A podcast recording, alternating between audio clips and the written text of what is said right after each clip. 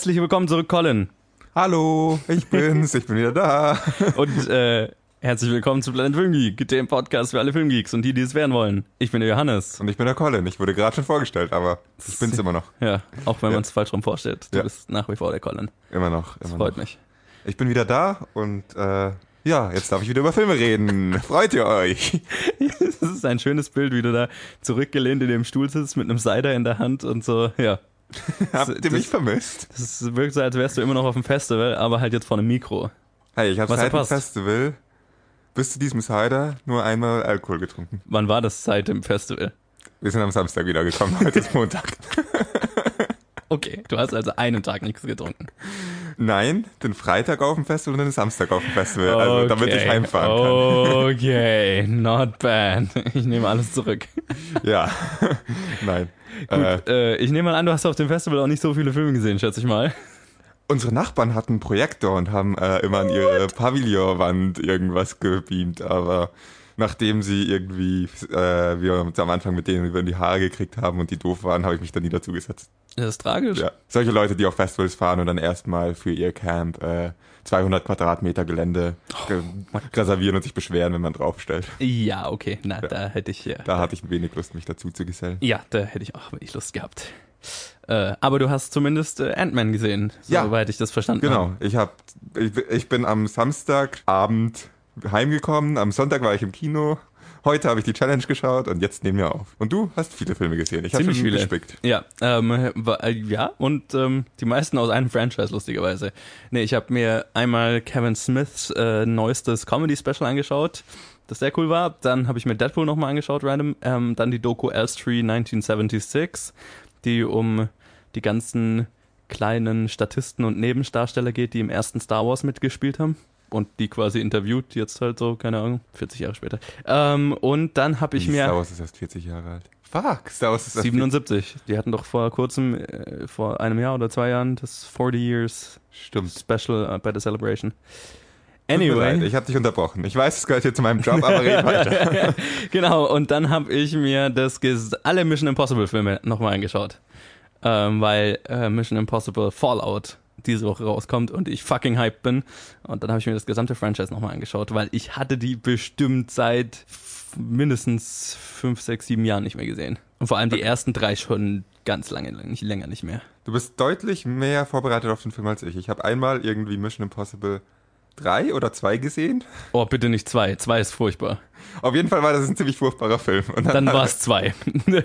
Hatte Tom Cruise so äh, relativ lange Haare und es ganz viel Zeitlupe und Zeitlupe, wo er in Zeitlupe rumrennt und Es ist Waffen echt lang schießt. her. Ich dachte, das macht er in allen. Nein, das ist genau ein Film, Ich der, nicht, der eigentlich nichts mit dem Franchise zu tun hat. Das ist total Er war lustig. plötzlich irgendwann in Asien. Ich glaube, dann war das wahrscheinlich der zweite. Okay. Weil das ist so lustig, dass wenn du dir das Mission Impossible Franchise anschaust, der erste ist noch, der wirkt auch so, als hätte er nichts mit dem Franchise zu tun, weil der erste ist noch so ein richtig klassischer Spionage-Thriller, gar nicht mal groß actionlastig oder so. Dann der zweite ist das exakte Gegenteil, der ist ein völlig over-the-top Hongkong-Action, so over-the-top, dass es schon wieder lustig ist in Teilen. Und dann erst der dritte ist eigentlich das, was sie heute sind, eigentlich relativ gute Spy-Thriller sozusagen. also Ähm, entweder habe ich den zweiten gesehen, dann ist klar, wie, wo meine Meinung zu diesem Franchise Ja. herkommt oder meine Skepsis zu diesem Franchise, oder ich habe den dritten gesehen und wir haben unterschiedliche Meinungen. Auch das wäre nicht weiter verwunderlich. ja. Aber schauen wir mal, was äh, Fallout dann mir aus dieser Skepsis macht. Aber da, da wir sind gerade irgendwie fünf Ja, wir Segmente sind, genau, ja, da, lass uns da vielleicht nachher drüber reden. Ähm, genau, das, was ich so gesehen habe, ähm, keine Trailer, soweit ich mich jetzt gerade erinnere, zumindest habe ich mir nichts aufgeschrieben, deswegen lass doch einfach mit den News anfangen. Ja. Leg los. Ja, und ähm, lustigerweise, letzte Woche habe ich ja mit Max aufgenommen ähm, und erst beim Schneiden ist mir so aufgefallen, ich hatte die Episode schon fast fertig geschnitten, dann ist mir so aufgefallen, Moment, haben wir, haben wir die News gemacht? Habe ich gerade, habe ich die News rausgeschnitten? Haben wir, haben wir irgendwas übersprungen? Und äh, ja, dann ist es mir aufgefallen vor lauter, wir haben ja die ganzen Comic-Con-Trailer besprochen und davon bin ich dann direkt in das Kino der Woche übergegangen, weil ich Ich wusste, wollte wir dich gerade fragen, wie das funktioniert, wenn ihr die Challenge nicht macht, wie ihr dann anfangt. Hallo, hallo, herzlich willkommen zu Planet Film Geek. Jetzt das Kino der Woche. Genau, wir haben nämlich die Comic-Con-Trailer, das war so, was ist das Special-Segment, das ich mit Max gemacht habe, weil wir ja die Challenge nicht gemacht haben. Was lustig war, weil ich meine, so viel News gab es letzte Woche nicht zu besprechen. Es gab eine große Story und die ist logischerweise diesmal in der äh, in den News dabei und ja, dann haben wir halt jetzt die News von zwei Wochen. Okay. Dann kriege ich auch mit, was ich auf dem Festival verpasst habe. Total. Super. Musik.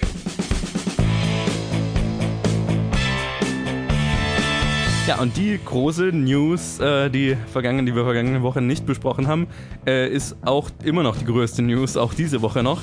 Nämlich äh, Disney hat James Gunn von Guardians of the Galaxy Volume 3 gefeuert. Äh, ja, James Gunn hatte erst vor kurzem die erste Version des Drehbuchs zu Guardians of the Galaxy Volume 3 abgeschlossen. Und äh, nun, vor kurzem, also vor zwei Wochen, gab Disney bekannt, den Regisseur entlassen zu haben, nachdem einige alte, sehr, sehr unschöne Tweets von James Gunns Twitter-Account ausgegraben und veröffentlicht wurden. Äh, die Veröffentlichung stammt von einer Gruppe rechter Twitter-Trolle, wie man's, kann man vielleicht sagen, äh, die ein Problem mit ganz offener Kritik an der aktuellen politischen Lage in den USA hatten. Und äh, ja, die Tweets sind teilweise fast zehn Jahre alt und enthalten halt leider Witze über Pädophilie, Vergewaltigung und ähnliches und waren der Anlass für die Business-Entscheidung, wie es Disney gesagt hat, äh, die sie zu treffen hatten. Und ähm, deswegen gab Disney-Vorsitzender Alan Horn bekannt, Gunn entlassen zu haben. In unserer zweiten Story geht es um äh, Ryan Reynolds, der arbeitet an einem Home Alone Spoof, wenn man so will. Äh, ja, Fox arbeitet an einer neuen Version des Klassikers Kevin allein zu Hause, also Home Alone, jedoch an einer etwas anderen. Ryan Reynolds wird einen Spoof mit dem Namen Stoned Alone produzieren und eventuell auch die Hauptrolle übernehmen. Augustin Frissel er soll die Regie übernehmen und äh, der Film soll von einem Stoner handeln, der seinen Flug in die Ferien verpasst und nach etwas zu viel Gras paranoid wird und glaubt, jemand würde in sein Haus einbrechen. In unserer dritten äh, Story geht es auch um einen Reboot und zwar von Elizabeth Banks. Die arbeitet an einem Reboot zu Drei Engel für Charlie, Charlie's Angels im Original, und hat nun ihre Hauptdarstellerinnen gefunden. Variety berichtet, dass Kristen Stewart, Naomi Scott und Ella Balinska in den Hauptrollen gecastet wurden. Der Film soll im September 2019 in die Kinos kommen. Und jetzt fällt mir gerade auf, das waren ja Casting News, aber ich habe dann für den letzten News-Abschnitt nochmal Casting News.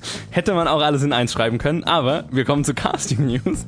Äh, nämlich einmal wurde Timothy äh, Chalamet, ähm, der Oscar nominiert war für Call Me By Your Name, der befindet sich in Gesprächen, eine Hauptrolle in Denis Villeneuves Dune Remake zu übernehmen. Und Sassy Beats aus Deadpool 2 sowie Robert De Niro befinden sich in Gesprächen, in letzten Gesprächen, Hauptrollen in Joaquin Phoenixes Joker-Film zu übernehmen. Wie hatten wir gesagt, nennen wir den Film? Äh, Jokerine Phoenix, Phoenix, der Jokerine Phoenix Film. Wir müssen schon konsequent bleiben. Ja, auf jeden Fall. Der Jokerine Phoenix Film, auf jeden Fall. Ja, Robert De Niro in einem Joker Film. Das ist mal ziemlich cool. Ich möchte hier nicht widersprechen, aber ich finde eigentlich auch die anderen, also hier stehen jetzt drei Namen für einen Joker-Film, die finde ich alle nicht verkehrt. Ja, ja, ja. tatsächlich. Ja. Sowohl Sassy Beats, äh, Joaquin also, Phoenix und, also es klingt mehr nach einem also außer Sassy Beats, die hatte natürlich jetzt eher, ähm, also ist durch Deadpool eher bekannt, aber Joaquin Phoenix und Robert ja. De Niro sind ja schon so einfach ja, ja. Oscar-nominierte Schwergewichte, ja. sage ich mal. Ne? So. Und Sassy Beats ist auch sehr gut, die möchte ich ja nicht ausschließen. Nur bekannt ist sie halt für Deadpool 2 erst vor, vor allem mal. Also äh, der Film wird spannender und spannender, finde ich. Und ich habe das Gefühl, äh, Robert De Niro ist wahrscheinlich durch die Martin Scorsese-Verbindung da ähm, an diesen Film gekommen. Womit es eigentlich schon angefangen hat, von viel zu viele Oscars, ne? Was es versuchen, einen. Wobei, der hat ja gar nicht so viele Oscars. Einen. Genau. Das ist mir auch gerade aufgefallen. Aber trotzdem ist so dieses, Leute, die man nicht mit Joker-Filmen in Verbindung bringt, arbeiten ja. an einem Joker-Film, hat mit ihm angefangen. Ja, genau, total. Also äh, coole Sache. Und ich meine, Timothy äh, Chalamet ähm, habe ich wenig zu, zu sagen, weil ich Dune nicht gesehen habe, die alten Versionen. Ähm, auch äh, Drei Engel für Charlie habe ich nie gesehen. Ich habe ihn mal, glaube ich, gesehen, aber okay. nicht so aufmerksam.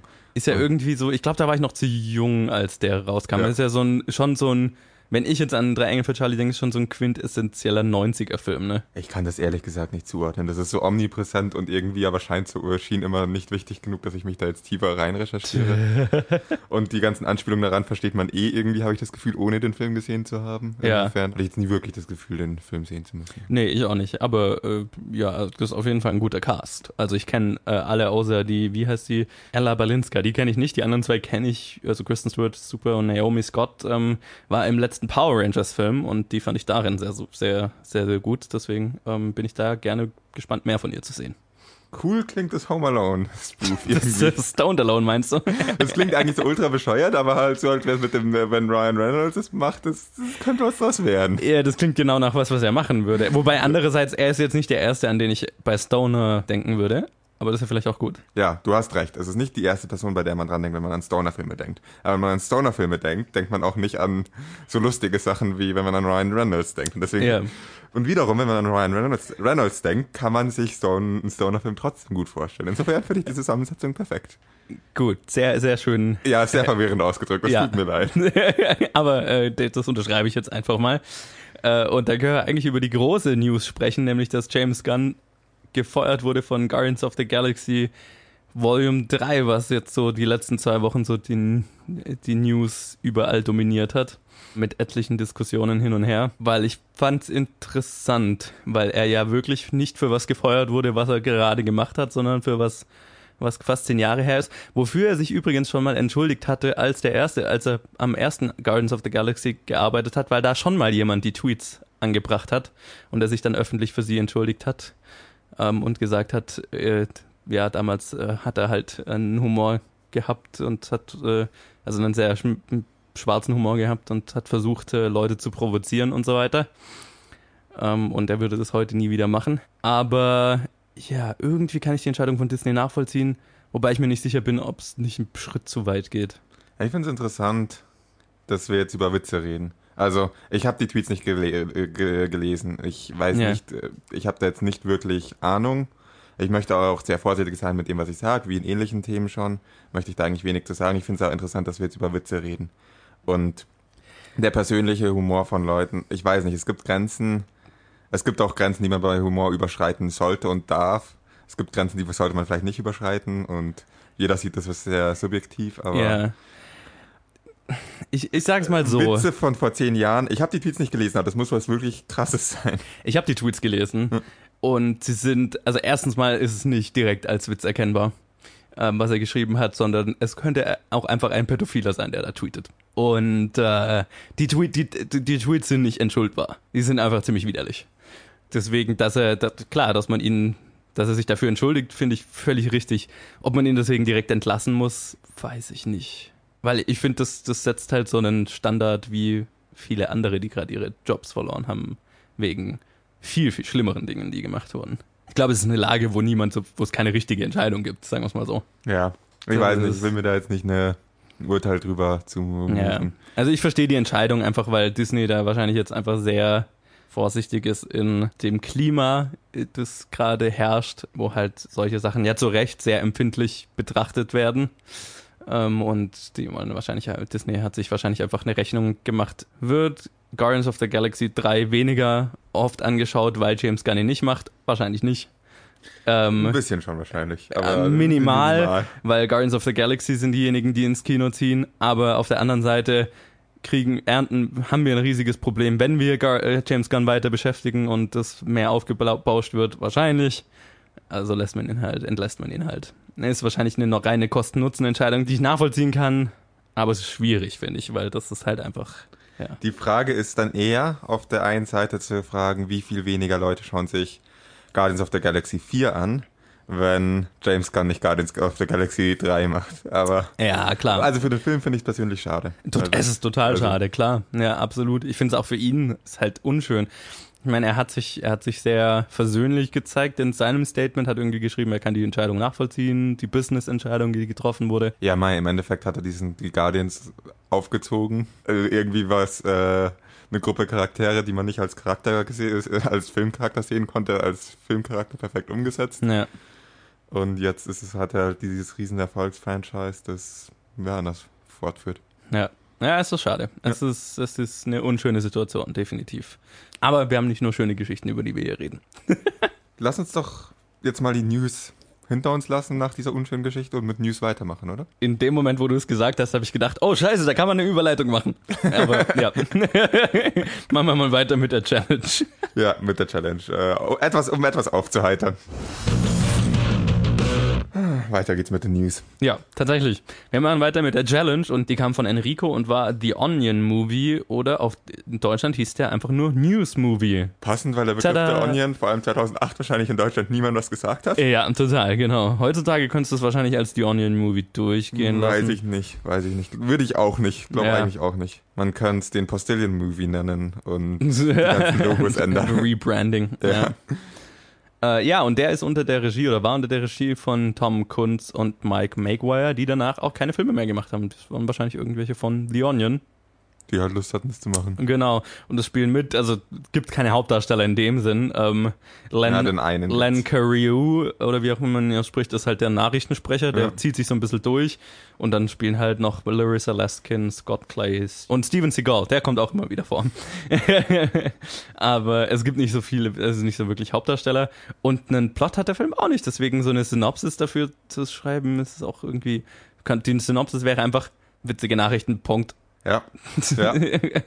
es gibt ja eine Synopsis auf irgendwie Maxdom, wo man ihn angeschaut hat, oder auf AMDB gibt es ja irgendwie Synopsis, äh, überall eine Synopsis.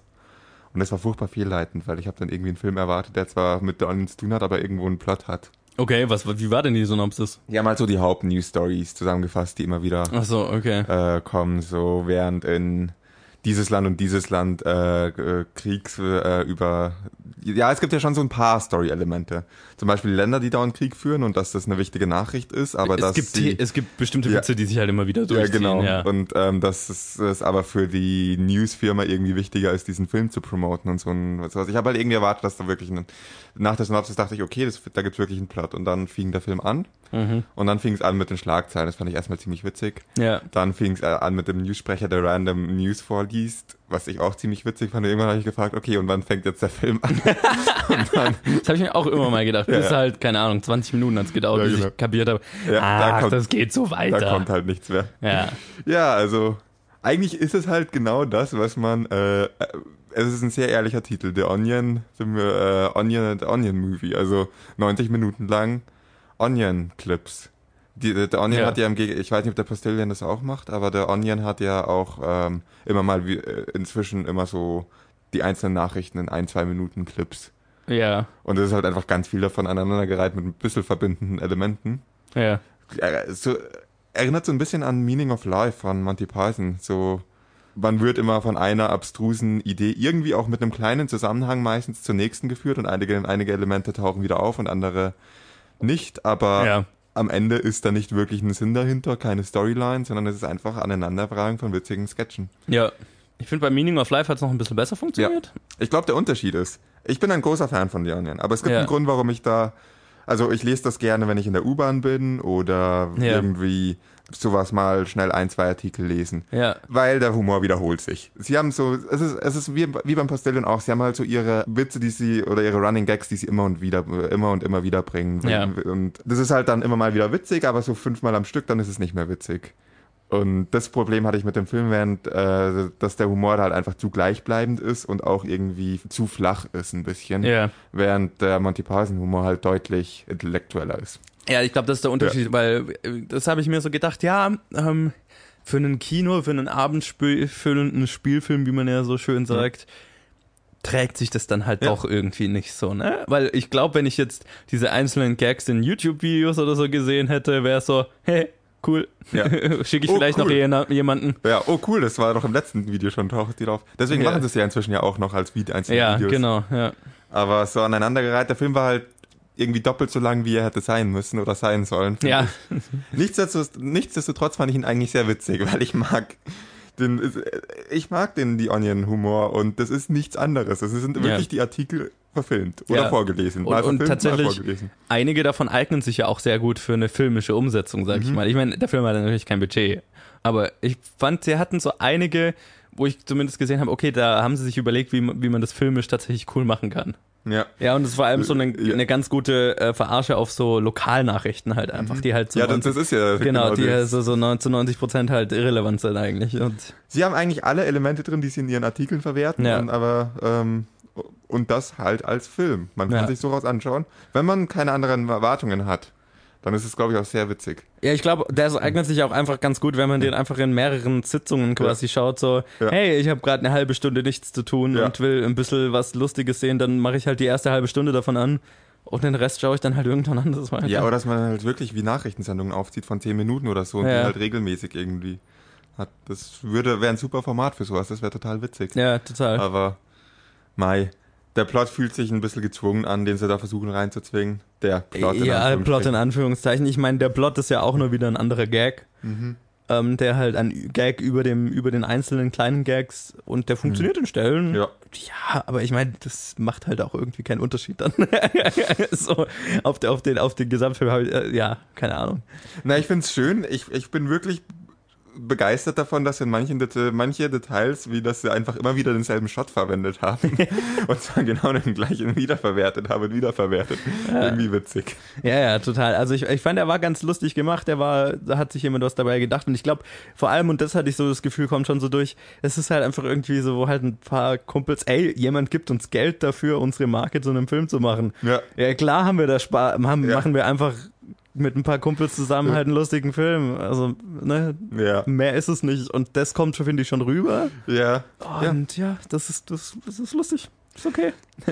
Mein persönliches Highlight waren fast irgendwie die Filmkritiker. Also ich weiß nicht, ob dir das bekannt ist. Ich kenne es jetzt von meinen Eltern, die erzählt haben, dass es in Australien, als sie da gewohnt haben, so war, dass immer, wenn ein Film im Fernsehen gezeigt wurde, in den Werbepausen Filmkritiker drin waren, die über den Film bisher geredet haben. Ach und was so, bisher sogar, währenddessen. Ja, Okay. also dass es wirklich so drin war, dass in den Werbepausen zusätzlich noch äh, zwischendrin einfach so äh, Segmente waren, wo Filmkritiker den Film bisher analysiert haben. Ach, krass, nee, das und das hat niemanden interessiert. Und das war War anscheinend in Amerika auch so. Also, Ja, habe ich mir da auch gedacht. Anscheinend war Ja. das auch so. Anscheinend scheint es ein englischsprachiges Phänomen oder vielleicht war es in Deutschland auch so. Ich habe keinen Film geschaut, aber ich glaube nicht. Ich glaube, wir hatten davon gehört. Nee, vor allem waren wir noch nicht am Leben, wo das Ja. gemacht wurde. Also, Aber das war schon irgendwie. ähm, ja, okay, das ist lustig. Ich Ja. kannte nur so dieses, Ja. dass halt ein Film äh, von einem Filmkritiker angekündigt wurde und so ein bisschen über Historie geredet wurde, so à la Turner Classic Movies Ja. oder sowas. Aber Nee. ähm, ich glaube, viel hängt auch einfach damit zusammen in dem Film, ob man einen Bezug zu den Sachen hat, die sie parodieren oder nicht. ja, und ich meine, viele, genau, und in dem Sinn, viele der Witze fühlen sich natürlich auch furchtbar alt an. Mhm. Aber andere auch wieder, also ja, es ist, man kann auch jetzt nicht den einen Witz irgendwie kritisieren dafür, dass er sich veraltet anfühlt, weil es ist halt, aber dann funktioniert halt ein anderer wieder. Es ist, der Film wird nicht langweilig. Fragt sich halt schon irgendwie, okay, das fühlt sich jetzt einfach an wie ein sehr, sehr langes YouTube-Video. Das stimmt gut. Aber ähm, ja, das ist auch kein Film, den man jetzt aktiv unbedingt verfolgen muss. Das ist, glaube ich, ein ganz guter Film, wenn man irgendwie gerade Abwasch machen muss und den Laptop daneben bestellt und den Film laufen lässt. Ah, ich glaube, das würde mich dann nerven. Dann würde ich mal. Was war das? Was war das? Zurückspulen und mir wieder. Ja, man muss schon, man muss natürlich zuhören, Ja. aber ich glaube, Ja. ne, wenn man sich irgendwie nebenher noch irgendwas macht, wo man halt Ja. währenddessen zuhören kann, dann, dann fällt einem die Länge vielleicht auch gar nicht auf. So. Ja, zuschauen muss man jetzt nicht unbedingt. Außer Ja. am Anfang, da habe ich immer pausiert, um die Artikel zu lesen. Das habe ich gar nicht gemacht. Ja, das habe ich mir gedacht, ach, das ist bestimmt lustig und dann war ich zu faul. aber ja. Nee, nee, war, war, war, war- lustig, den mal gesehen zu haben, weil er, da, da erschein, erschien mir doch dann sehr obskur, weil ich glaube, der kam und ging wahrscheinlich, hatte ich so das Gefühl, weil irgendwie nie, niemand redet darüber. Ja, ich glaube, das ist halt so ein The Onion-Projekt Ja, gewesen. der, der war halt da. Und dann haben sie halt gemerkt, gut, wir sollten vielleicht einfach das wirklich als News-Segmente machen. Und das machen sie ja auch. Genau. Ja. Also das ist ja, man kann ja auf deren Website jetzt einfach immer wieder regelmäßig die News anschauen. Und das ist nichts anderes. Das ist, ich wäre jetzt überfragt, ich, ich lese das immer lieber als anzuschauen. Aber ich glaube, die haben, die eine Frau kam mir bekannt vor, ich glaube, die gibt's immer noch. okay.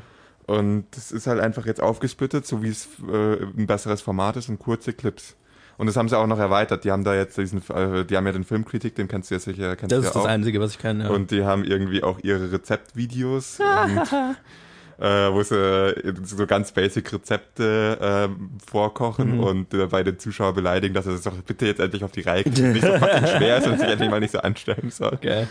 Und in diese Richtung gehend Ja, haben das ist sie lustig. da auch noch ziemlich ausgeweitet. Aber das halt jetzt, ja, in ein passenderes Format gepackt. Viele Ja. einzelne Videos statt ein langes. Also sind wir uns einig, es eignet sich als YouTube-Channel oder sowas besser Ja. als als Film. Ja, aber 2008, wann, wann wurde YouTube erfunden? Wann gab's YouTube? Ja, ja, ich meine, zu dem, der Ja. Film ist ja uralt, deswegen, also, ja. Nee, macht Sinn, war ein, äh, war ein nettes Experiment.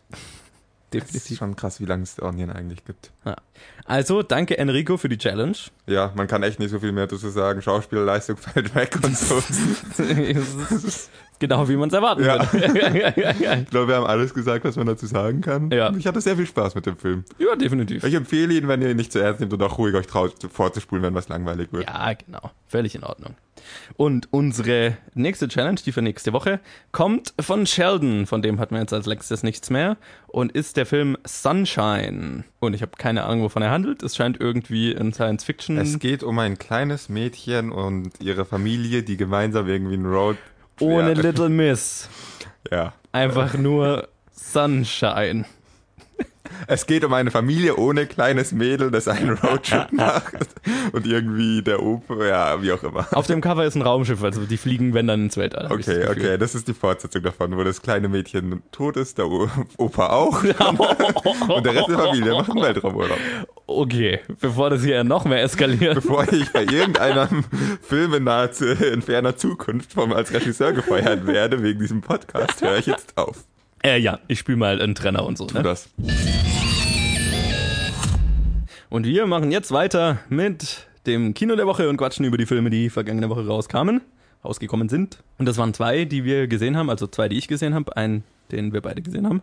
Und ich würde mal sagen, ich fange mit dem kleinen Film an, den nur ich gesehen habe. Tu das. Und das ist Hotel Artemis. Augenblick. Komm rein. Dein Zimmer ist ein Dreckloch. Ja, kein Roomservice seit 1976. Willst du mal lachen? Sieh dir den Clown an der Flower Street Tür an. Scheiße, was macht der da? Ich habe ihm gesagt, ich halte kein Zimmer für seinen Code Red frei. Jetzt lässt er die Türen zuschweißen. Er zieht eine Riesenshow ab, damit kein anderer reinkommt. Siehst du, was ich tue? Ich scheiß auf deine Regeln. Mute! Ja, hat's wohl nötig. Geht mir total auf den Sack, dass ich das morgen wieder aufmachen muss. Wir stellen es einem Dad in Rechnung. Ihm gehört das hier. Der Eigentümer ist unser neuer Code Red? Ja.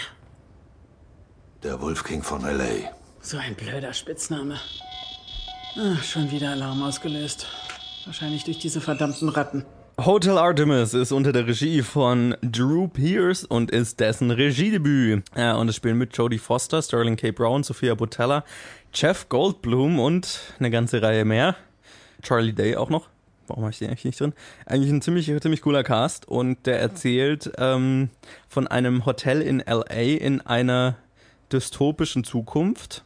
Ähm, und das Hotel dient als unter anderem als Krankenhaus und Rückzugsort für Kriminelle. Und Jodie Foster spielt so die, nicht die Eigentümerin, aber die, die das Hotel am Laufen hält. Und die ist auch eine Krankenschwester und die kümmert sich halt darum, wenn da angeschossene Leute oder so rein wollen.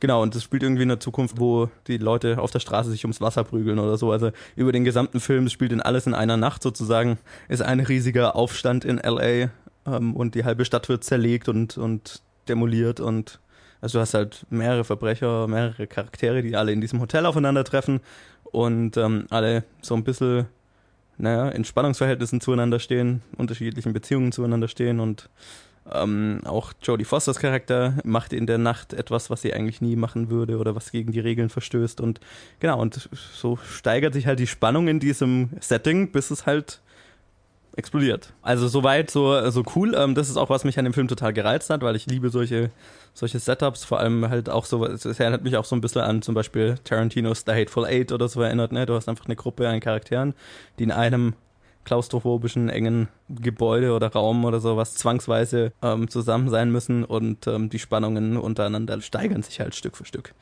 Und ähm, das ist cool. Ähm, leider fand ich, bin ich so ein bisschen hin und her gerissen bei dem Film, weil ich fand, ähm, so cool das Setup auch ist und so cool die Charaktere sind und die Schauspieler, die sie verkörpern vor allem. Ähm, der Film schafft es leider nicht so wirklich, das Ganze zu einem zu einem Höhepunkt zu bringen oder zu einem zufriedenstellenden Ende zu bringen. Also es äh, verläuft sich leider alles so ein bisschen und das fand ich sehr schade.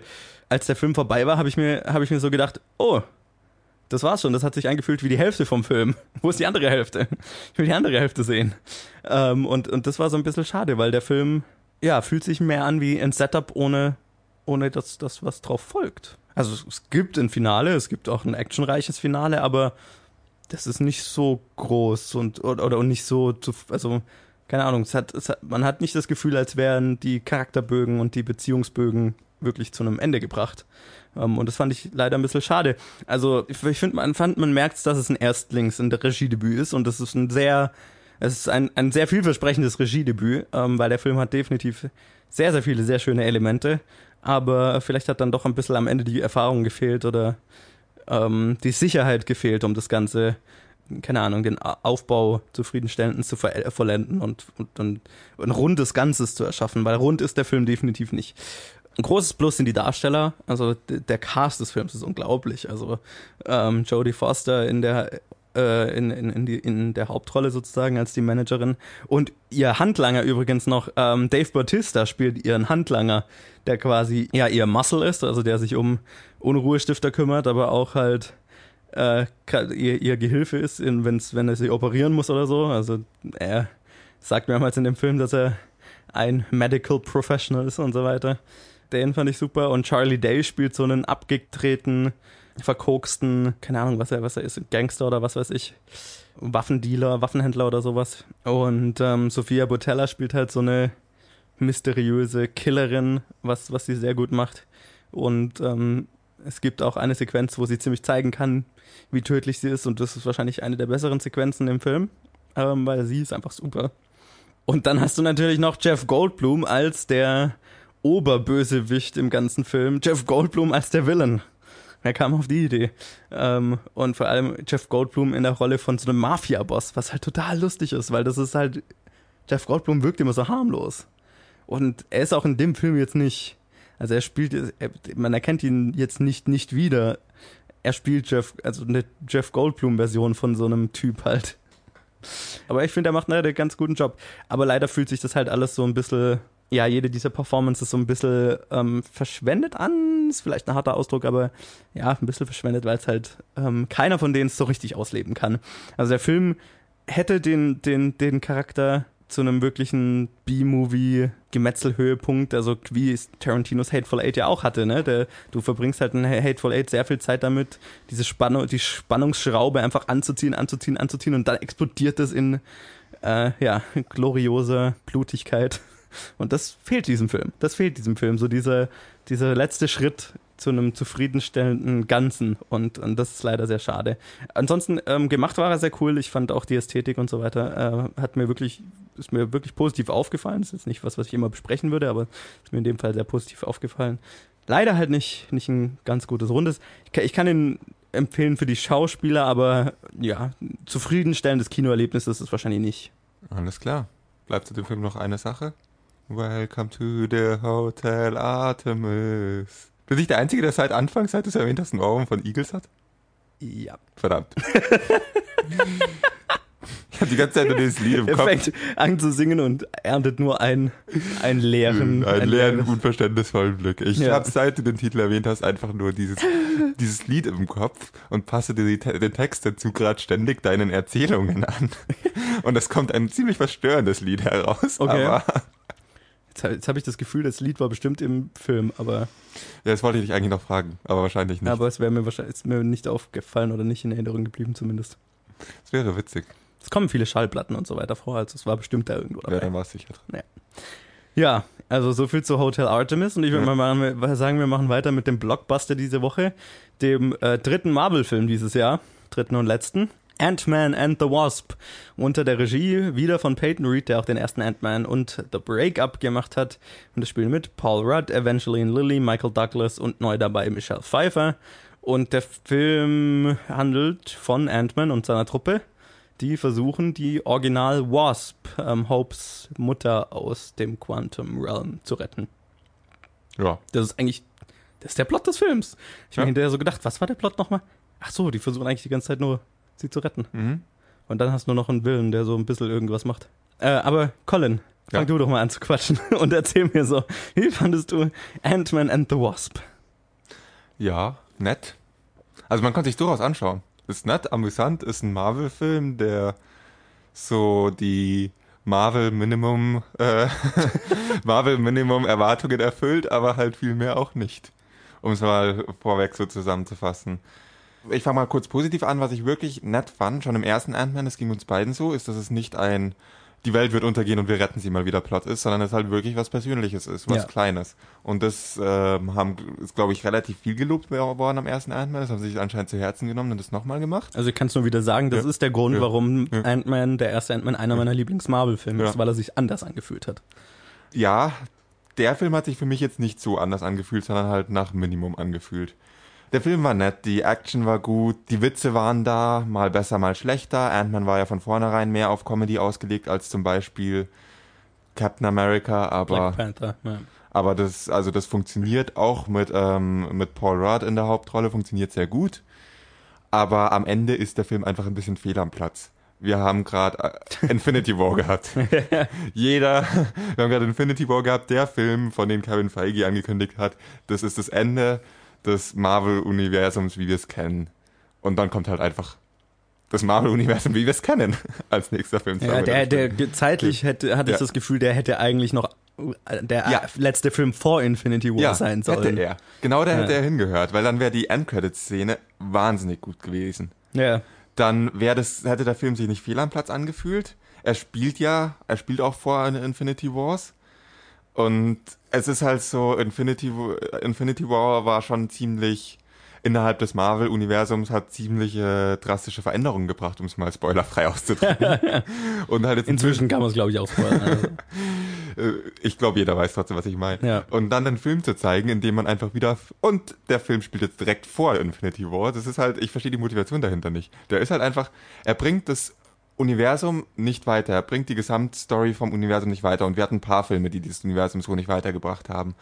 Aber es hat sich immer in Grenzen gehalten und da war das Gefühl, hatte ich halt am stärksten das Gefühl, dass er das Universum nicht bereichert. Und das ist der Punkt, an dem ich sage, das macht mich wirklich äh, zu einem, der, deswegen behaupte ich von mir selbst, dass ich ein Marvel-Fanboy bin, wie man es nennt, oder dass ich dieses Marvel Cinematic Universe so gut finde, obwohl ich weiß, dass die Filme einer Formel folgen, ich habe diese, ich habe die Filme, die einen, einen Qualitätsanspruch erfüllen, einen mindesten in der Regel und gar sehr unterhaltsam sind. Und dann hat man noch das Gefühl, dass da so eine Storyline über allem ist und dass die alle zusammenarbeiten, um eine größere Storyline zu mhm. erzählen. Mhm. Und der Film macht es halt nicht. Der macht da nicht mit. Das ist so ein Tauziehen, alle Filme ziehen gemeinsam am Strick, um was zu erreichen und der Film oh, schaut zu. Und Ant-Man ist zu klein, um daran ja. wirklich dabei zu tragen. Was eigentlich lächerlich ist. also dieser Film war halt, der, ich verstehe auch nicht, wenn man die so nah aneinander rausbringt, warum man nicht Ant-Man vorher rausbringen konnte. Weil dann wäre, das ist mein Hauptkritikpunkt an dem Film und dann hätte ich sehr viel mehr Spaß mit dem Film gehabt. Mhm. Aber so fühlt er sich halt einfach viel am Platz an und dann fallen einem die negativen Sachen mehr auf, die natürlich in dem Film sind, und die positiven ein bisschen weniger. Wenn ich jetzt mal von dem ganzen Universe weggehe, was mich am meisten gestört hat, am Ende ist es ein MacGuffin, ein sehr großer, manchmal sehr kleiner MacGuffin, der irgendwie ja. von, äh, ähm, von äh, A nach B, zu, von Person A nach zu Person B geht, dann von Person C gestohlen wird, Person A bekommt es wieder, das dreht sich irgendwie dreimal im Kreis, dass jeder das mal kurz ja. hat und der nächste nimmt und der nächste nimmt und der nächste nimmt und der nächste nimmt. Und das ist cool und gemacht. Das ist cool gemacht. Aber im Endeffekt haben wir da halt nichts anderes im ganzen Film über. Und eine der drei Parteien ist komplett unnötig. Und das ja. ist lustigerweise der Villain. Ja. Achso, ja, ich weiß, welchen du meinst, ja. Ja gut, es sind zwei, man hat also, zwei Villains und unsere Hauptgruppe. Villains. Also und ich, ich fand beide Villains total unnötig. Ja, ich fand den einen Mafia-Style-Villain, der war einfach bescheuert, der war, also nicht bescheuert, der war einfach viel am Platz, den braucht ja. der Film nicht. Und der andere schon wieder ist, voll vergessen. ist halt, ja, Mai, nett. Er hat eine Motivation. Sie. Äh, ja. der Villain, die, ja, ja, stimmt. ja sie, sie hat eine Motivation. Ich bin gerade von der Willen ausgegangen, ja. um das Ganze, ja, ist auch kein Spoiler. Also, sie hat eine Motivation, die sie irgendwie menschlich macht, die sie nachvollziehbar macht und das ja. ist ganz schön. Das ist so, was Marvel generell mal ein bisschen mehr machen könnte. Aber das reicht halt auch nicht, weil dann wird es halt irgendwie links liegen gelassen. Man hat es am Anfang so ein bisschen eingeführt, man macht mal so ein bisschen, hey, dieser Willen ist theoretisch tiefgründig, ja. aber dieser Film zeigt's nicht. Dieser aber Film es ist, ignoriert. Es ist eine oberflächliche Tiefgründigkeit. Ja, die wird wir, wir bekommen die Tiefgründigkeit erklärt, aber dann verbringen wir keine Zeit damit. Ja, genau. So. Also sie wird uns, es wird gesagt, da ist nicht, das ist auch eine coole Thematik, eine coole Frage. Total, es wäre ist, total interessant. Es ja. ist ein echt gutes moralisches Dilemma, finde ich auch. Ja.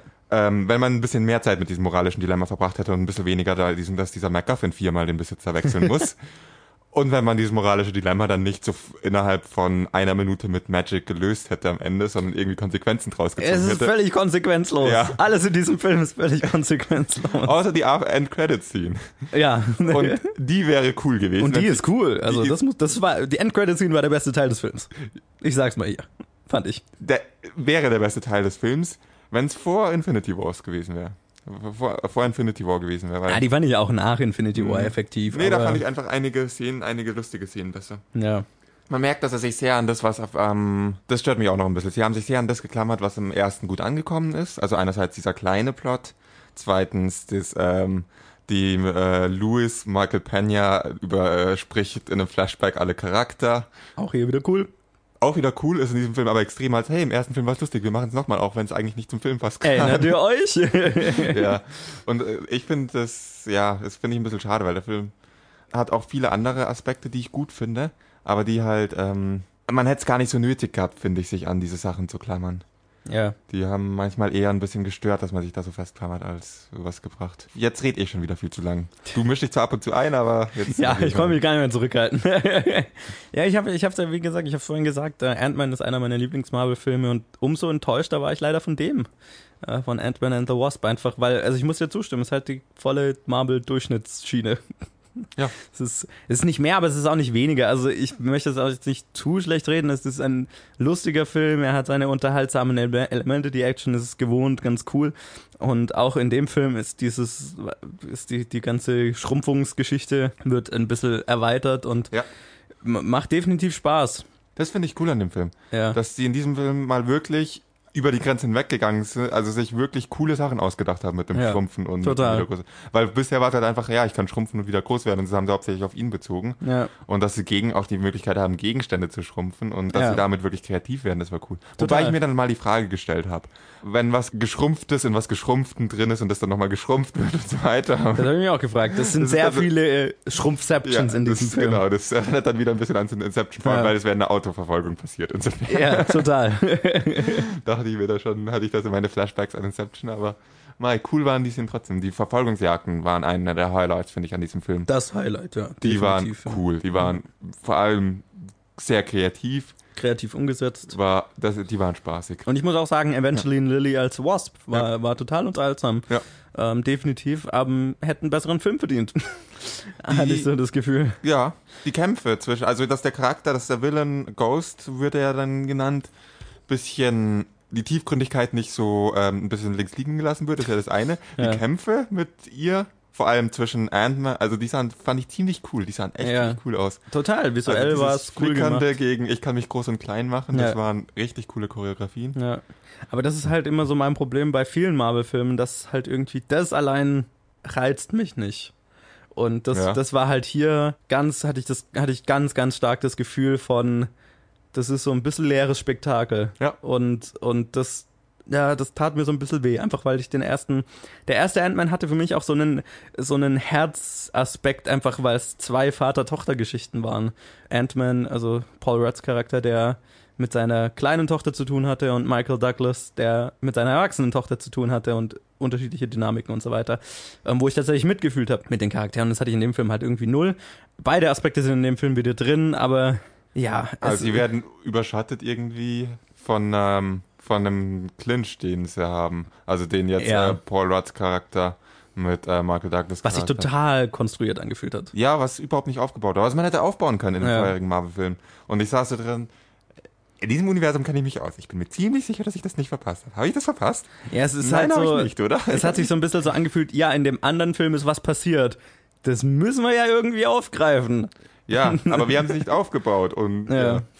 Mal. Ja, das war so, ja, das, das hat sich alles so ein bisschen konstruiert angefühlt und hat sich einfach nicht rund angefühlt, der Film, dadurch, dass halt, wie du gesagt hast, eine Antagonistenpartei ist völlig irrelevant und die andere Antagonistenpartei Ist, ist, völlig verschwendet.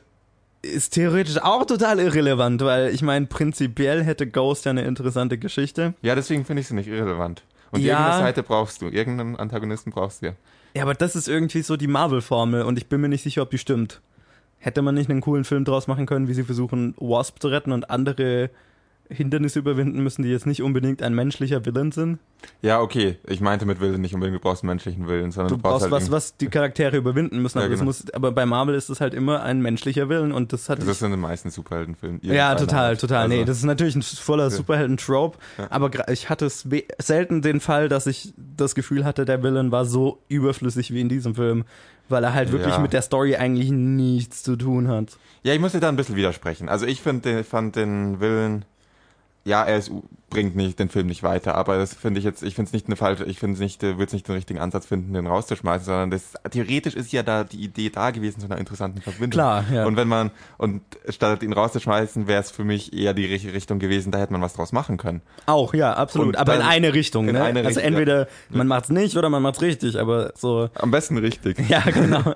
Weil, Ja. wie du sagst, also die äh, Ghost, äh, ihre, ihre Geschichte an sich fand ich interessant. Fand ich so Ja. prinzipiell vom Aufbau des Inter den interessantesten Charakter Ja, genau. im Film. Die, die zwei Szenen, wo man sie als Charakter kennenlernt. Ja, sind Die, interessant. Die aber drei Minuten dauern gesamt. richtig. Und den Rest und vom Film. sitzt- danach flickert sie durch die Gegend Genau, und den, Sachen. richtig. Den Rest vom Film ist sie ein Hinter, ist, ist sie ein Anzug, der überwunden werden muss. Mhm. Und, und nur um dann am Ende, Surprise, äh, wird das Ganze dann halt doch plötzlich gelöst. So. Und das ist halt, äh, Lame. Ja, Highlight das an dem Film ist eigentlich, ja, Paul Rudd's Comedy. Die Comedy an Ja. sich ist lustig. Ja, in Michael Stellen Douglas lustiger, in. Stellen weniger lustig, klar. Wie immer, Michelle Pfeiffer ist ein bisschen verschwendet, ähm, weil sie halt eigentlich kaum im Film ist, logischerweise. Michael Pena ist lustig, also die Charaktere sind lustig und die, die Comedy funktioniert auch über viele Teile, aber halt, ja, dadurch, dass das Gesamtkonstrukt so ein bisschen sehr wackelig ist, fühlt halt auch die Comedy sich so ein bisschen schwach an. Genau wie die Action. Es fühlt sich alles so ein bisschen leer an, fand ich. Ja, den Film hätte man vorher Infinity War setzen sollen. Mhm. Haben wir schon mehrmals gesagt. Ja. Dann wäre er interessant gewesen. Auch nicht der beste Marvel-Film. Nein, aber wäre wär durchaus okay gewesen. Völlig Wär- in Ordnung, Wäre ja, super aber- gewesen, aber nach Infinity War lieber nicht. Und für mich halt Ja. noch so, A, im Vergleich mit dem ersten Ant-Man und B, in einem Jahr, in dem Black Panther und Infinity War rauskamen, die ich beide ziemlich, Ja. ziemlich gut fand, war das halt Ja, bei Black Panther hatten wir unsere Differenzen. klar. aber Aber, ja. das ist, der Film ist einfach an dem Punkt, an dem er rauskam, unnötig. Früher in das Gesamtstoryline vom Universum nett. Jetzt an dem Punkt unnötig. Fühlt sich so ein Jetzt bisschen an wie ein. Phase One Marvel-Film, ehrlich Ja. gesagt. Ja, genau. Oder Ja. auch Phase 2 ist ja auch fair enough. Die waren da Ja. ja auch da und so. Die waren auch so, ja. Schade. Wirklich schade. eine nachgeschobene Erklärung, warum er nicht in Infin- Infinity War aufgetaucht ist. Danke dafür. Das brauchte ich jetzt eigentlich Ja. also, ja, keine so starke Woche diese Woche im Kino. Aber dann schauen wir doch mal, machen wir doch mal weiter und schauen, ob es wenigstens im Boxoffice eine starke Woche war. Was nicht zu erwarten ist, weil es war Sonic. Ja, äh, die Boxoffice-Vorhersage letzte Woche war ja auch so ein bisschen merkwürdig, weil Max irgendwie dieselbe machen wollte wie ich. Deswegen, äh, Max und ich haben beide drei von fünf richtig vorhergesagt. Auf äh, Platz 1 landet Ant-Man and the Wasp, logischerweise, wie zu erwarten, mit 2,1 Millionen. Leidet wahrscheinlich so ein bisschen unter dem Sommerwetter. Andererseits startet er stärker als der erste Ant-Man. Also es ist ein Plus gegenüber dem ersten Ant-Man, aber für Marvel-Verhältnisse jetzt natürlich kein riesiger Start, aber ist ja auch irgendwie Marvels kleinstes Franchise, sagen wir mal so. Nicht nur, ne, war nicht mal als Punt gedacht. Auf Platz 2 ist dann auch, wie zu erwarten, in seiner zweiten Woche Mamma Mia Here We Go Again mit 1,8 Millionen. Der hatte letzte Woche 3,05. Also auch das kein verwunderlicher Abfall, leidet wahrscheinlich auch so ein bisschen unter dem Sommerwetter. Ebenso ähm, Hotel Transylvania 3, auch der in seiner zweiten Woche auf Platz 3 ein runtergerutscht mit 1,5 Millionen nach 2,75 Millionen letzte Woche. Interessant wird es dann auf Platz äh, 4 und 5, nämlich fällt Skyscraper. Drei Plätze fällt an Platz 4 und 5 vorbei, direkt aus den Top 5 raus. Und das heißt, auf Platz 4 und 5 halten sich weiter einmal Jurassic World Fallen Kingdom in seiner achten Woche auf Platz 4 mit 400.000, hatte letzte Woche 780.000 und auf Platz 5 in seiner vierten Woche The First Purge nach wie vor mit 360.000, hatte letzte Woche 700.000. Also Skyscraper ist definitiv der größte Verlierer in diesem Sommerwochenende. Hotel Artemis ist dann ganz weit hinten auf Platz 16 erst mit 55.000. Bin mir jetzt sicher, ähm, arg viel mehr war da wahrscheinlich auch nicht erwartet, aber 55.000 ist natürlich auch so ein bisschen wenig. Also kein besonders starkes Ergebnis diese Woche, aber die, die schon da waren, halten sich ganz solide. Ja, habe ich absolut nichts zu sagen. Das ist genau vollkommen unüberraschend. Ich habe nur im Kopf schon mal die Vorhersage gemacht, aber Oha, bevor ich die mache, abgeben darf, musst du erst noch sagen, was nächste Woche rauskommt. muss ich das sagen? Du sagst immer, soll ich's mal sagen? Ja, ich spiele Okay. jetzt einen Trenner, dann darfst du das mal sagen. So, das ist ungewohnt, aber eigentlich haben wir ja schon im ersten Segment drüber geredet. Das war der, unser Vorgriff. Nächste Woche, heute, diese Woche, fuck. Heute kommt raus Mission Impossible Fallout. Überraschung, Überraschung. Wir haben es nicht schon angekündigt. Ja, Mission Impossible Fallout äh, unter der Regie von Christopher McQuarrie, der auch den letzten Mission Impossible Rogue Nation gemacht hat und den ersten Jack Reacher, den ich immer noch nicht gesehen habe. Und es spielt mit Tom Cruise, Henry Cavill, Rebecca Ferguson, Simon Pegg, Ving Rhames und viele, viele mehr. Und interessanterweise, die anderen Mission Impossible Filme waren ja irgendwie immer voneinander getrennt. Da gab es jetzt keine durchgehenden Storylines. Das ist der erste. Der ist ein direktes Sequel zu Mission Impossible Rogue Nation. Deswegen würde ich dir tatsächlich empfehlen, Rogue Nation noch zu schauen, bevor du Fallout siehst, weil die tatsächlich direkt aufeinander aufbauen. Ja, und deswegen war ich ganz froh, dass ich da am Wochenende Zeit hatte, die Mission Impossible Filme noch mal zu sehen. Und fuck, ich bin hyped für diesen Film. Hätte ich gar nicht gedacht vor ein paar Wochen noch, dass ich so hyped für Mission Impossible Fallout bin. Aber mein Gott, ich bin ein ziemlich großer Fan des Franchises, ist mir, ist mir aufgefallen. Ich habe schon erzählt, ich bin ein sehr großer Skeptiker des Franchises. Vielleicht, weil ich den schlechtesten Film des Franchises gesehen habe und von dem auf alle geschlossen habe. ja. Werden wir sehen. Werden wir sehen. Ja, weil wenn, also, wenn Mission Impossible 1 wirklich gut kann, dann ist es einfach, ähm, ja, intelligente Action-Spionage-Thriller zu machen. Und was ich an Mission Impossible wirklich immer zu schätzen wusste, war so die, die Storylines waren immer überraschend, ne, nicht immer, also sagen wir es mal, der, der dritte Mission Impossible ist, ist wahrscheinlich mein Liebling, ähm, einfach weil die Storyline so fucking dark ist. Und ja, tatsächlich sehr emotional. Der vierte war einfach nur ein unterhaltsamer Spionage-Thriller mit halt so einem relativen Standardplot von Nuklearwaffen, die halt geklaut werden. Und das Interessante an Rogue Nation fand ich dann, ich hatte den nur im Kino gesehen und seitdem nicht mehr gesehen. Ich hatte nicht mehr in Erinnerung, wie interessant der Plot eigentlich war mit dieser, ja, mit dem Syndicate und so weiter. Ähm, ja, will ich jetzt gar nicht zu viel drauf, zu genau drauf eingehen, ist auch zu kompliziert. Aber das, der Rogue Nation hatte, fand ich, äh, hat es wirklich gut geschafft, so dieses ähm, Spionage, verwochener Spionage-Thriller, Verschwörungsthriller mit einem ziemlich guten Actionfilm mit immer noch interessanten Charakteren zu verknüpfen. Ähm, und ich bin mega gespannt auf Fallout und wie das weitergeht. Ich bin immer noch gleich skeptisch. Ich bin gut darin, meine Skeptik beizubehalten. Ja, und ich meine, das, das, selbst wenn man nur, also eins kann man ja von Mission Impossible immer erwarten, ist, dass Tom Cruise sein Leben auf jeden Fall aufs Spiel gesetzt hat, mehrere Male in, diese, in dem Film. Ich meine, bei Rogue Nation hat er sich an ein, an tatsächlich fliegendes Flugzeug drangehängt und äh, hier hat er, keine Ahnung, Halo-Jumps gemacht und Helikopter geflogen und hat sich das Bein gebrochen und der Shot ist im Film. Ich habe das Gefühl, Tom Cruise legt es drauf an, irgendwann mal bei einem Filmdreh on camera zu sterben und als Legende ein, in die Geschichte einzugehen. Das mit dem Beinbruch war da äh, ist der Shot, wo er so zwischen den Häusern ja. herspringt. Ich habe das nicht so weiter verfolgt, was aus dem Shot geworden ist, in dem Trailer gesehen und mich sofort an dieses Video erinnert und gewusst, ah, das ist genau der Shot. Natürlich Voll ist es genau der Shot. dass der drin ist. Ja. Also das war echt, ich bin begeistert, wenn sowas passiert. Also wenn Total. die Leute, wenn die Shots bei denen, das sind halt die echtesten. Ja, und, und das sind auch die, die am schmerzhaftesten aussehen, weil sie sind. Und ja. die, die, wenn man da irgendwie den also wenn du dir jetzt mal ganz anderes Beispiel bei Apocalypse Now auch noch die Schauspielerreaktion mitkriegst, weil es nicht eine ultra wide ist, wenn der sich verletzt und es im Film drin lässt. Es ist eine, es sind einfach, so, es ist doch nochmal was anderes, wenn es echt ist, als wenn es ein sehr guter Schauspieler ist. Und das, das finde ich, äh, beschreibt Mission Impossible auch so gut, weil Mission Impossible Filme fühlen sich immer so echt an, einfach weil die Stunts halt echt sind. Und im vierten hängt er ja auch am Burj Khalifa dran und hängt tatsächlich in hunderten Metern Höhe an diesem Gebäude dran. Hätte man auch CG machen können, aber nö, Tom Cruise will die Sachen halt echt machen und das weiß ich wirklich zu schätzen, weil es ist ein anderes ja. Feeling. Es ist ein anderes Feeling als jetzt Skyscraper zum Beispiel. Was auch sein cooles Feeling hatte in diesen Sequenzen, aber es ist nochmal anders. Es fühlt sich halt nicht so echt an. Und Mission Impossible fühlt sich immer echt an. ich bin mal gespannt, was aus meiner Skepsis wird. Ja, und dann kommen noch ein paar andere Filme raus, nämlich einmal äh, Grenzenlos, der neue Film von Wim Wenders mit James McAvoy und Alicia Vikander. Dann Destination Wedding von Victor Levin mit Keanu Reeves und Winona Ryder. Keanu Reeves und Winona Ryder spielen ein Pärchen in einem romantischen Film. Da habe ich fast Lust, den zu sehen. Ähm, dann äh, Prince Charming von äh, Ross Vernocourt. Age 30 von La Laura Nasmith und Zu Hause ist es am schönsten von Gabriele Mucchino, Mucchino oder so ähnlich. Das sind so die Filme, die sonst noch rauskommen. Und ähm, du hast gesagt, du hast deine Vorhersage schon gemacht. Ja. Dann sag sie doch mal. Yeah. Jetzt habe ich sie vergessen. Nein, meine Vorhersage ist wahrscheinlich herrlich, herrlich unspektakulär.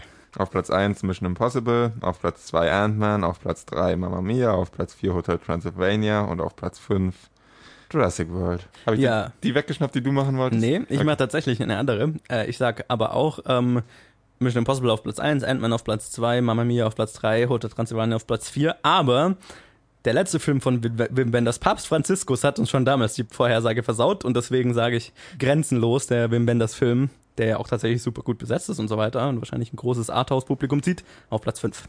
Diesmal ist kein Papst dabei, der alle ins Kino zieht. Das ist richtig. Aber vielleicht Wim Wenders, James McAvoy und Alicia Vikander. Wir werden sehen. Absolut. Und dann würde ich mal sagen, machen wir weiter mit unserem letzten Segment. Und das ist, wie immer, oder jetzt das erste Mal seit zwei Wochen eben wieder, die Bad Movie Synopsis, wo einer dem anderen einen Film so schlecht wie möglich zusammenfasst. Und der hat dann drei Minuten Zeit, den Film zu erraten. Und darf dafür Ja-Nein-Fragen stellen. Und ich bin diese Woche dran. Die Zeit läuft, wenn ich fertig bin mit Lesen. Ein Mann ist mit der Politik seines Arbeitgebers unzufrieden und landet deswegen im Ausland. Nochmal die Synopsis? Ein Mann ist mit der Politik seines Arbeitgebers unzufrieden und landet deswegen im Ausland. Mhm. Und arbeitet er im Ausland immer noch für denselben Arbeitgeber? Nein. Hat er seinen Job verloren? Könnte man, ja. Hat er gekündigt? Nicht direkt. Also er arbeitet auf jeden Fall nicht mehr für Nein. dasselbe Unternehmen. Nein. Okay, ist es ein amerikanischer Film? Ja. Und das Ausland, oder er, er spielt, er arbeitet auch ursprünglich in Amerika und das Ausland Ja. ist europäisch, Äh, nö. südamerikanisch, Nö. kanadisch, Nö. Kanadisch. asiatisch. Äh, ja, ich glaube, das will, ja, es ist Asien. Boah, deine Geografiekenntnisse, was zu Asien gehört und was nicht, wundert mich und jeder wird. Bin mir ziemlich sicher. Ja, es, ich bin mir sicher. Auf jeden Fall teilweise. Okay. Eine Minute ist rum. So, es ist ein animierter Film. Nein. Ähm, ist er nach 2000 rausgekommen? Ja. Spielt er in der Gegenwart? Äh, ja, ja. Ist er vor 2010 rausgekommen? Nein. Haben, ist, haben wir ihn in diesem Podcast besprochen? Wir haben ihn besprochen, du warst nicht in der Episode. Faszinierend. Habe ich den Film dann gesehen? Im asiatischen Ausland. Es ist ein Actionfilm. Nicht wirklich, ne? Ein Drama? Ja, schon eher. Eine Komödie? Nein, Also gar Drama. nicht. Ja. Eine Minute noch. Fuck, fuck, fuck, fuck, fuck. Ich gebe dir einen Tipp. Ja? Er basiert auf einer wahren Geschichte und selbst wenn du den Film nicht gesehen hast, kennst du die wahre Geschichte. Das hilft mir jetzt nicht weiter. 30 Sekunden noch. Nee, ich habe keine Ahnung, ich stehe auf dem Schlauch. Alter, das gibt's doch nicht. War für irgendeinen Oscar nominiert. Nein, er war gar für keinen Oscar nominiert, aber er hat einen bayerischen Filmpreis gewonnen. Aber es ist ein amerikanischer Film. Ja, aber er wurde auch teilweise hier produziert.